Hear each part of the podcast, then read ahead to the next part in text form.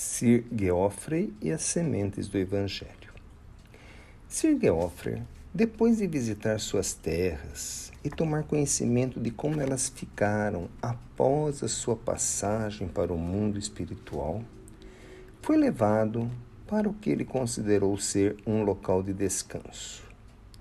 Um local próprio ao descanso e à meditação. Com sua falta de conhecimento sobre a vida após a morte, começou a pensar, pensar e pensar. O que fazer com esta nova situação de vida? Seria mesmo dado o tempo do descanso? Por quanto tempo?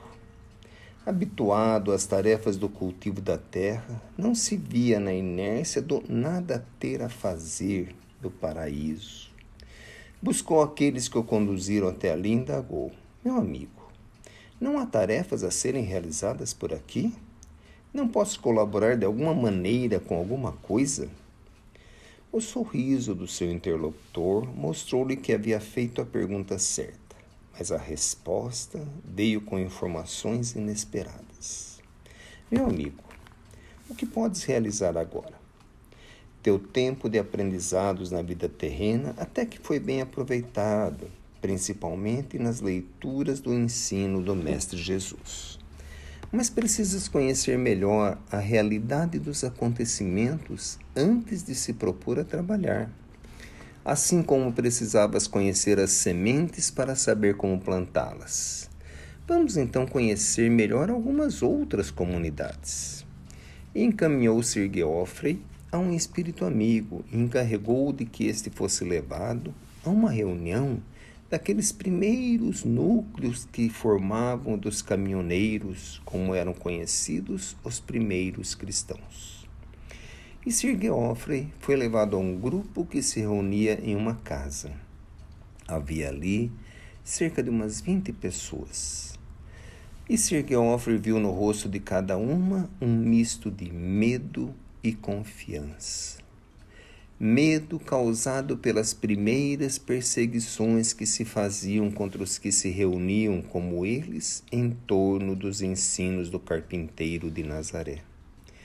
Confiança infundida pelas notícias de que Jesus, após sua morte, havia aparecido a várias pessoas, provando que a morte não cessa após a vida.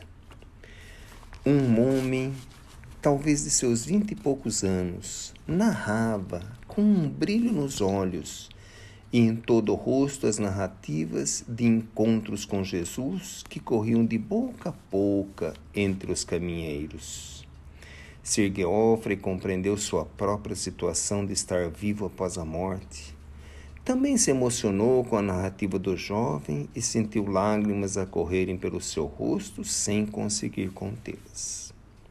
Após esta reunião, retornando ao amigo que o remetera ali, descreveu o que viu e perguntou-lhe novamente sobre futuras tarefas. E aí ouviu: Meu amigo, as sementes do Evangelho já foram semeadas pelo Mestre Jesus. Cabe-nos agora, aos encarnados e aos desencarnados, preservá-las em nossos corações para que elas possam se transformar em árvores e dar os seus frutos.